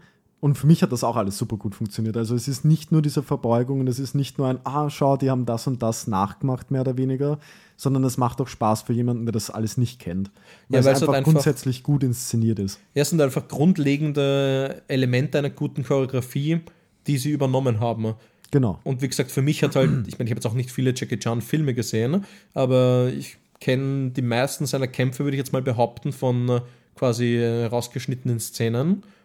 Und diese Kombination, dass sie sich als Animationsfilm eine Mühe machen, die sich Live-Action oft nicht macht, und äh, dann quasi auch noch diesen, diesen Witz implementieren, bei dem man auch mal auf die Fresse kriegt als Held, wie jetzt nicht so wie bei einem Indiana Jones, der halt wirklich durch die Mangel genommen wird, aber auf so eine lustige Art und Weise, wo Slapstick mit äh, eingebaut wird, das ist schon ziemlich cool. Ja. Was ich auch cool fand, also ich würde mich da gar nicht so sehr auf nur Jackie Chan versteifen, wie du schon gesagt hast, der, der restliche Voicecast. Äh, ich fand Ice Cube als Superfly auch unfassbar genial. Ja. Der hat als Bösewicht perfekt funktioniert. Ich habe ein bisschen Bammel gehabt, weil so dann auch Rapper als, als Bad Guys zu inszenieren, ich weiß ja nicht, ob das so die beste Idee ist oder ob das schon ein bisschen aus der Zeit gefallen ist, aber hat sehr gut funktioniert. Äh, und Paul Rudd war auch super lustig. Ich habe tatsächlich erst im Nachhinein gecheckt, dass das Paul Rudd ist. Ich auch, aber auch jetzt im Nachhinein kann ich sagen, Paul Rudd war sehr gut. Ja. Er spielt so einen Typen, der einfach alle umarmen will und auch der Vibe ist einfach genial. Also auch wenn alle Figuren und da kann man wirklich über fast alle Figuren sprechen, nicht wirklich viel Tiefe bekommen, wie du schon gesagt hast. Die Dynamik zwischen allen, egal ob es Bad Guys mit Bad Guys, Good Guys mit Good Guys oder vice versa, es funktioniert alles. Ja, ich finde, er hat definitiv mehr Stärken als Schwächen in Ja. eigentlich jedem Aspekt. Und vor allem die Schwächen, die ich habe, sind wie gesagt im Großen und Ganzen subjektiv, weil eben Humor. Ja, voll. Und Also dann kann man eigentlich sagen, wenn ein Film in fast jeder Ebene brillieren kann und dann halt nicht ganz deinen Humor trifft, muss man eigentlich sagen, hey, geht's rein, probiert Ja, es aus. Ich wüsste jetzt nicht, was ich kritisieren sollte, was halt wirklich äh, einen handwerklichen Hintergrund hat. Ja, Ähm. die Musik dann und wann von mir aus. Dich haben die Handys gestört, falls du das noch ansprechen magst. Hätte ich jetzt nicht dezidiert angesprochen, aber ja, ich meine, der Film hat einen sehr, sehr prägnanten Einsatz von Smartphones. Also die werden da eigentlich immer in der Hand gehalten oder stecken in den Taschen der Gürtel von den Turtles. Und das ist so ein subtiles Einbauen von Smartphones, was mir insofern nicht gefällt, als dass quasi den Kindern und Jugendlichen gezeigt wird, dass das ganz normal ist. Und ja, es ist schon normal, dass man in diesem Alter mit Technologie so stark umgeht, aber ich mag es halt einfach gar nicht. Ja, das ist einfach dein 60-jähriger Kopf in deinem 20-jährigen Körper. Naja, sei mir nicht böse, nenn mich gern 60-jährig, aber wenn ich Kinder in der U-Bahn sehe, die die iWatch oder die Apple Watch wieder Scheißdreck hat haben und wo sich die Eltern nicht damit beschäftigen, weil das Kind sowieso auf dem Bildschirm starrt und damit abgelenkt wird. Naja, auf jeden Fall. Aber die Turtles sind ja keine Kinder, das sind ja Teenager. Und mit 16 oder so hast du halt einfach ein Handy. Insofern Ja, aber der Film finde ich das wird- eigentlich sehr zeitgemäß. Ja, aber der Film wird ja nicht nur von 16-Jährigen geschaut. Und den, das ist ein Film, da werden noch Kinder reingehen, logischerweise. Und das ist halt mehr oder weniger auch ein Vorbild. Ja, aber da musst du dann einfach mit der Zeit gehen und dann muss sich die Gesellschaft dann auch einfach so akklimatisieren, zu sagen, hey, das sind jetzt schon 16-Jährige in dem Film, du kriegst noch kein Handy. Wie gesagt, So- die Kinder, die das sehen, werden dann Ja. nicht unterscheiden können und werden sich da, auch wenn es nur unterbewusst ist, äh, bestätigt fühlen. Und ja, von mir aus ist das, äh, geht das halt so ein bisschen mit der Zeit oder ist das halt einfach so ein äh, Spiegel unserer aktuellen Gesellschaft. Das heißt nicht, dass ich es mögen muss. Naja, aber ich weiß nicht, wenn man als Kind oder als eher noch jünger, jüngerer Teenager irgendeinen Film gesehen hat, wo Erwachsene geraucht oder Alkohol getrunken haben, habe ich mir jetzt als Kind auch nicht gedacht, so, das will ich jetzt gleich machen. Und dann haben wir halt auch gedacht, so, das ist halt Zeug für Erwachsene. Ja, aber das haben sich Filme auch mehr oder weniger aufgehört. Ja, das finde ich eigentlich fast schade, weil es gehört halt irgendwo in dieser Gesellschaft mit dazu. So insofern. Und wenn Filme schon ein Spiegel der Gesellschaft sein sollen oder oft sein sollen, dann kann man das, finde ich, auch durchaus mit reinnehmen. Aber ich verstehe auch deinen Punkt, wo Da du sagst, in einem Kinderanimationsfilm kontextlos Handys reinzugeben. Ich verstehe den Punkt irgendwo, kann ihn nur nicht ganz teilen. man kann es schon machen, ne? aber das ist mir halt, wie gesagt, das ist mir irgendwie ein bisschen zu viel. Ich finde es auch bei einem Ghostbusters, wenn ein Bill Murray, Bill Murray äh, raucht, finde ich das auch blöd. Das war halt in den 80ern. Ja. Insofern äh, kann ich das noch eher verzeihen, beziehungsweise äh, mir herleiten, ne? als bei einem Film, der diese Selbstreflexion haben könnte. Aber ja, das ruiniert ihn jetzt nicht. Das finde ich immer noch mit einer der besten Filme des Jahres. Auf jeden ist Fall, unterhaltsam, macht Spaß, ist kurz und knackig. Voll, vergeht sehr, sehr schnell. Na, also uneingeschränkte Empfehlung, geht's rein ins Kino, weil Box Office bis jetzt schaut nicht so gut aus. Wir müssen den noch ein bisschen pushen. Ja, der hat 70 Millionen gekostet und steht momentan bei 15 Millionen. Also Ja, was richtig schade ist, weil theoretisch würde ich schon sehr gerne einen zweiten Teil sehen, muss ich sagen. Wenn das ungefähr dieses Niveau halten könnte oder kann, wäre das, schon, wär das schon sehr großartig, da eine Fortsetzung zu bekommen. er endet ja auch auf einer Note, die eine Fortsetzung problemlos zulässt. Genau, also es ist jetzt nicht so krass, dass man unbedingt eine braucht. Also es funktioniert schon als abgeschlossene Geschichte, aber eine Fortsetzung steht auf jeden Fall im Raum. Wäre schade, wenn wir die nicht bekommen. Ja, ich meine, ich bin da auch ein bisschen anderer Meinung. Von mir aus kann der für sich stehen, weil das halt einfach ein solider Film ist. Und der braucht jetzt keinen fahlen Beigeschmack durch ein potenziell schlechtes Sequel bekommen. Aber ja, schauen wir mal. Ja, damit wären unsere Sommerfolgen äh, vorbei. Tschüss, gute Nacht. Wir gehen jetzt nach Hause. Ich Und- hoffe, ja. Bevor wir nach Hause gehen, werden wir noch ein bisschen einen kleinen Recap machen, oder? Ach so, da war ja was. Ah, Sommer war heiß. Sommer war, naja, sehr regnerisch. Mm, Ja, aber auch sehr heiß. Juni war heiß, Juli war regnerisch. Schauen Juli war doch auch heiß. Juli war heiß, jetzt ist regnerisch. Schauen wir, was der August noch so bringt alles. Wir haben August. Ja, die, die letzte Hälfte vom August. Na gut.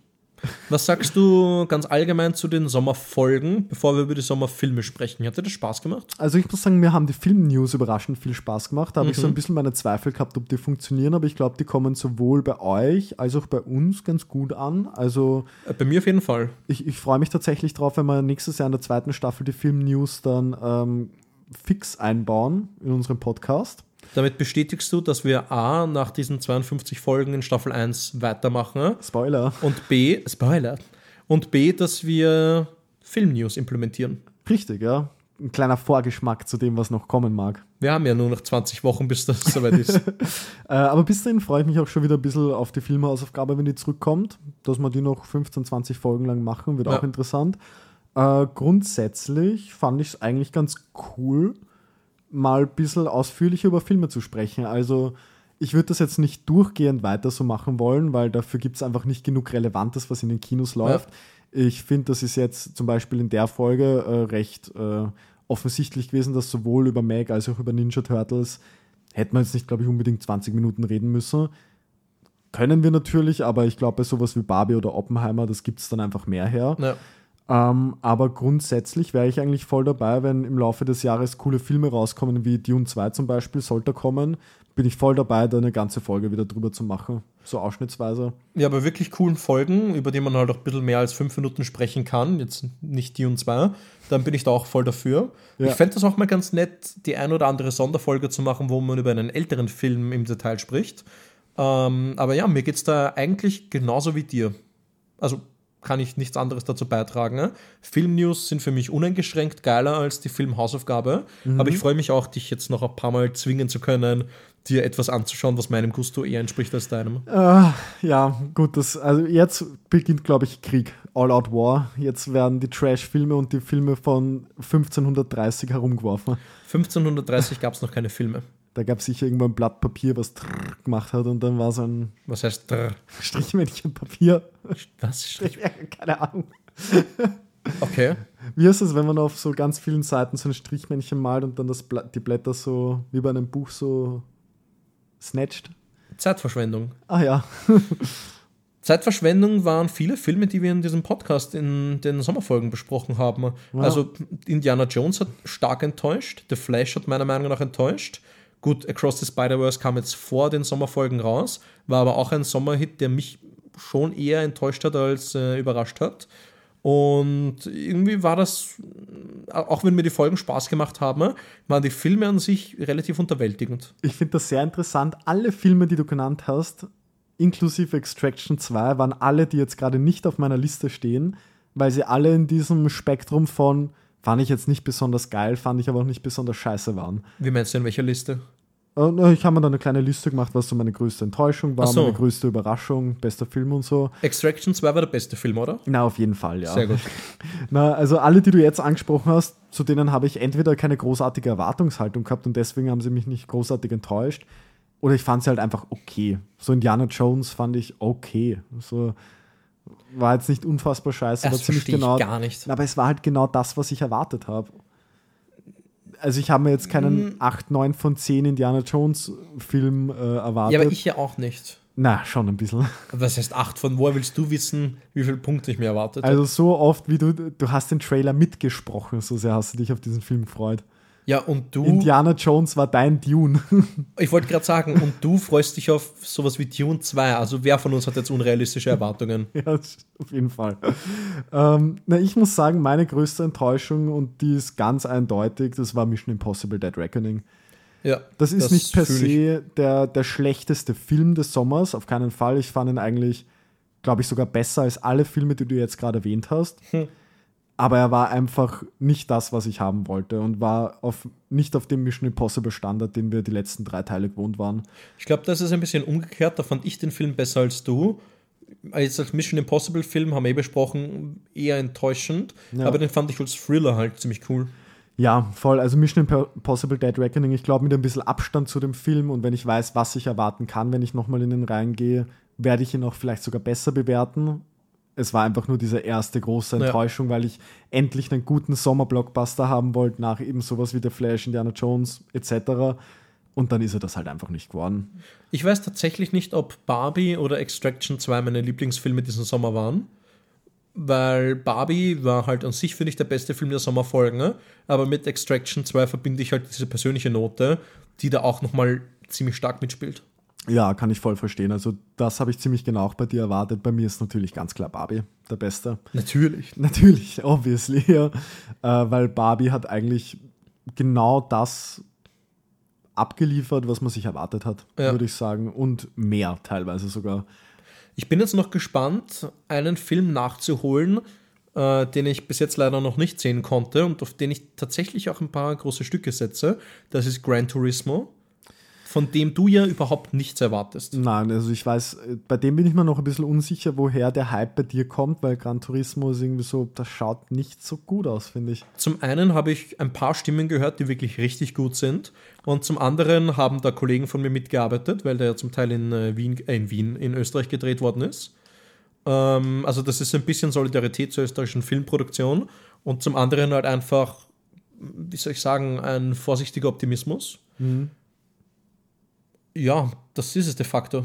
Ja, ich muss noch sagen, meine größten Überraschungen in dem Sommer waren auf jeden Fall heute besprochen Teenage Mutant Ninja Turtles. Also den habe ich nicht kommen sehen, dass der dann auch so gut wird. Pearl Äh, würde ich da hinzufügen. Pearl und Rylane. Den habe ich nicht gesehen. Und lustigerweise irgendwie ist das auch so das, was dieses Kinojahr generell ausmacht, nämlich Komödie, Horrorfilm und Animationsfilm. Ich finde, das sind die Komödie? drei. Das sind die drei Genres, die dieses Jahr richtig stark sind. Die sind in meinen Top 10 voll drinnen und alle großen Blockbuster und Action-Sachen sind irgendwie ein bisschen abgeschlagen. Also so richtig Horror. Ich meine, wir hatten Talk to Me, Pearl und Evil Dead, die aber, finde ich, tatsächlich einen eher lockereren Ton hatten, ne? als wirklich tief triefend äh, Horrorgrusel. Aber trotzdem Horror. Ja. Du hattest Bo is Afraid mit leichten Horror-Einflüssen. Du hattest Ja, aber das ist Renfield als. Horror und Komödie. Du hattest Barbie und Rylane als äh, Komödien. Und äh, Puss in Boots, Ninja Turtles und Spider-Man als Animationsfilme. Und auch wenn Spider-Man nicht das war, was du unbedingt wolltest, kann man ihm ja nicht absprechen, ein guter Film zu sein. Gut, Barbie habe ich als einziger von diesen Komödien gesehen. Ähm, vielleicht hast du gerade Mag 2 gesagt, das hätte ich dann akustisch nicht verstanden ne? und habe einfach so gehofft, dass du den nicht genannt hast. Ja. Ähm, und von den Animationsfilmen, ja, auch wenn er jetzt nicht schlecht ist, hat mich Across the Spider-Verse schon enttäuscht.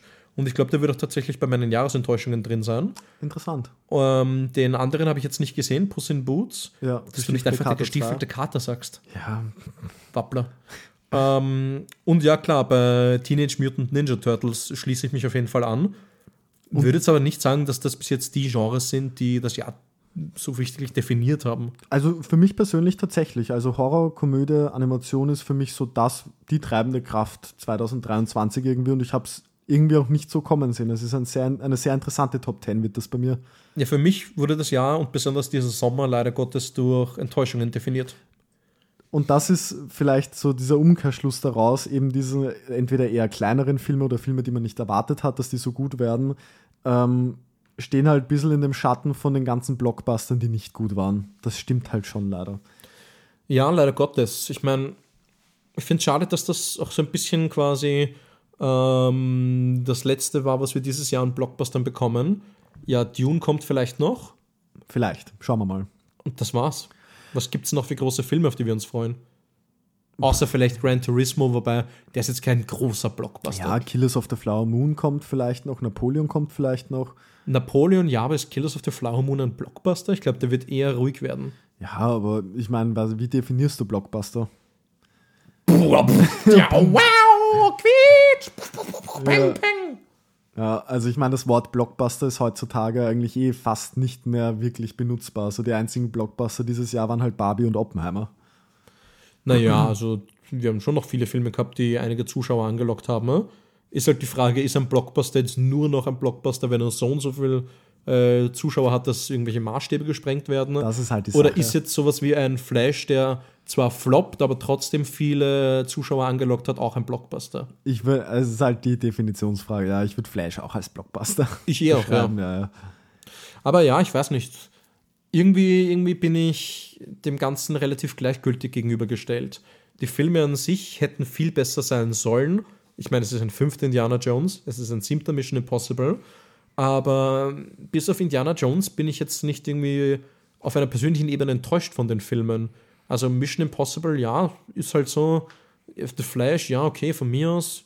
Aber Indie 5 war halt wirklich sowas, das hat mich gefuchst. Ja, ich glaube, mein, also das, was bei dir Indiana Jones ist, ist bei mir Mission Impossible. Ja. Das, wo man sich so ein bisschen persönlich beleidigt fühlt, was Ja. das jetzt soll. So von wegen, was, was hast du gegen mich, James Mangold? ja, genau. Christopher McQuarrie, was soll das? Ja. Warum machst du das mit mir? Na, aber ich muss sagen, insgesamt, auch wenn es nicht die Filme waren, die ich erwartet hätte, dass die gut werden und dass die in meiner Top 10 landen, ne, sind dann doch einige dazugekommen, wo ich sage, ich bin mittlerweile richtig happy mit dem, was wir dieses Jahr bekommen haben. Also meine Top 10 schaut mittlerweile echt super aus, für mich persönlich. Das freut mich für dich. Ja. Richtig, richtig schön. Es war auf jeden Fall, war auf jeden Fall mal ein nettes Experiment, diese Sommerfolge. Es hat mir, wie gesagt, sehr viel Spaß gemacht. Ich würde, wie gesagt, gerne einiges ins nächste Jahr adaptieren. Beziehungsweise, wie gesagt, vielleicht auch heuer noch, äh, was weiß ich, über irgendwelche großen Filme sprechen. Ja? Ja. Nachdem auch der äh, Darstellerstreik und der Writerstrike so prominent in unseren News waren, würde ich da auch gerne zu großen Entwicklungen immer noch ein oder zwei Worte verlieren. Und ja, dabei. ja, entweder wir machen es so oder wir machen irgendwie so in einem Monat oder in zwei Monaten eine dezidierte Streikfolge, wo wir wirklich ausführlich drüber sprechen, was ist passiert, warum ist es passiert, wirklich einmal umfassend erklären, was dieser Streik bedeutet. Ja, aber ich meine jetzt nicht nur genau den Streik, ich meine halt generell, wenn irgendetwas ganz, ganz Großes passiert, dann würde ich das gerne ansprechen. Jetzt nicht unbedingt in einer eigenen Rubrik, aber ich finde, das sollte schon erwähnt werden. Okay, ja. Also wenn Gossip am Sonntag nach unserer Aufnahme passiert, hört es am Montag eine Woche später als erstes bei uns. So in etwa. Genau, Ich super. habe geglaubt, was, wenn Gosling passiert? Wenn Ryan Gosling passiert. ja. Na gut, Das war's eigentlich. ja, da fällt mir jetzt auch nichts mehr an. Wahnsinn. Das war tatsächlich, also ich sage das jetzt mal so live, damit unsere Zuschauer auch merken, wie unglaublich selbstreflexiv wir sind. Ja. Ähm, wir sind jetzt bei Folge 34, glaube ich, oder? Ähm, das kann gut sein, ja. Naja, ähm, das war bis jetzt eine interessante Reise. Das war sehr, sehr spannend mit den Sommerfolgen und hat mir viel Spaß gemacht. Und auch wenn diese Folge jetzt meiner Meinung nach ein bisschen holpriger war, freue ich mich echt schon, jetzt quasi noch einmal 15, 20 Folgen weiterzumachen. Denn wir haben viele Themen äh, in diesen acht Wochen der Sommerfolgen äh, rausgekritzelt und rausgekramt, über die wir sprechen wollen. Und wollen wir schon mal ankündigen, worum es nächste Folge geht? Sehr gerne. Nächste Woche werden wir nämlich um, uns über unsere Top 5 Kinomomente oder Filmmomente der letzten fünf Jahre sprechen. Da Exakt. freu- Da freue ich mich auch schon sehr drauf. Und damit würde ich mich fast schon verabschieden, ne? Äh, ja, ich mich auch sehr gerne. Na gut, dann beenden wir es doch einfach. Metaphorischen Handschlag. Das sehen die Leute nicht. Du kannst mir nicht dauernd Sachen deuten. Das hat man in der letzten Folge ja wunderbar gesehen, als ich dir den Stift zugeworfen habe. War das in der Folge? Wirf mit dem Bleistift auf mich und let's call it a day. Habe ich in dieser Folge mit meinem Bleistift nach dir geworfen? Ich glaube ja. Ich weiß nicht mehr, ob das heute war oder letzte Woche. Es ist schon so weit. Das war vor einer Stunde, ja. Wow. Wunderschönes Ende. Ich freue mich auf nächste Woche. Uh, wir müssen uns noch eine Filmhausaufgabe aufgeben, weil die Filmhausaufgabe kommt ja zurück. Mal, wir sind so eingerostet. Das ja ein Gut, dass du nochmal drauf gekommen bist. Ja, Johannes, was gibst du mir für die nächste Woche als Filmhausaufgabe? du auf? darfst mir deinen Film zuerst geben, weil je nachdem bekommst du dann eine Reaktion von mir zurück. Na, danke, du Alter vor Schönheit. Ja, ich Ähm, warte. Na, okay, gut, dann zieh es nicht unendlich in die Länge. Äh, Du darfst dir Ensemble anschauen. Bitte was? Ensemble, die Frau, die singt. Ah, mit, ich dachte, das war irgendwie so awesome. Also, also, hä? Ensemble, Dem äh, Dennis. Villeneuve-Film. Genau, einem seiner eher früheren, der erste Film nach seiner langen Pause, glaube ich. Mhm. Ich denke, das war der erste, oder war Poli. Du fragst mich zu viel. Äh, Ich glaube, der wird dir sehr gut gefallen. Äh, Von, äh, beziehungsweise, wo kann ich den denn sehen? Musst du dir, glaube ich, auf Amazon ausborgen. Du Schelm. Ach, Meinen musst du dir auch ausborgen. Beziehungsweise du wartest drauf, bis ich dir die DVD vorbeibringe. Du darfst geschenkt ist noch zu teuer sehen. tja, ist der Film auch noch zu teuer für geschenkt, was? Was? Keine Ahnung. Ein brillanter Ausstieg. Nein, es ist äh, eine frühe Komödie mit Tom Hanks. Ah, okay, ja, gut, da habe ich Bock drauf. Dankeschön. Ja, ich bin selber jetzt nicht äh, von allen Stellen des Filmes überzeugt, aber der hat so einen tollen Humor und Tom Hanks ist wirklich brillant in dem Film. Ich glaube, der wird dir vielleicht ein bisschen Spaß machen. Ja, schön. Ensemble ist sehr humorbefreit, sage ich jetzt einmal. Also ich glaube, damit wirst du vielleicht auf einer inszenatorischen Ebene sehr viel Spaß haben, aber ansonsten äh, pff, ist, Vielleicht bin ich auch ein dreckiger Sadist. äh, es ist eher ein Fiebertraum, ja. Na, ich bin gespannt. Ich wünsche dir ganz viel Spaß. Äh, Ich sage vielen Dank fürs Reinhören wieder mal. Äh, danke, dass ihr das jetzt schon 34 Folgen mit uns durchmacht. Ich für meinen Teil bin echt schon sehr dankbar, dass wir auch mittlerweile echt viele Zuhörer und Zuhörerinnen haben, die da regelmäßig reinhören. Ähm, also vielen, vielen Dank dafür. Ich verstehe es ehrlich gesagt nicht, aber dankbar bin ich nichtsdestotrotz. Vor allen Dingen verstehe ich es nicht, wenn wir uns die ganze Zeit ins Wort fallen und einen Podcast einfach nicht und nicht beenden wollen. Ja. Darum rede ich jetzt ein Schlusswort und sage äh, bis zum nächsten Mal. Tschüss. Ciao. Was war das denn jetzt?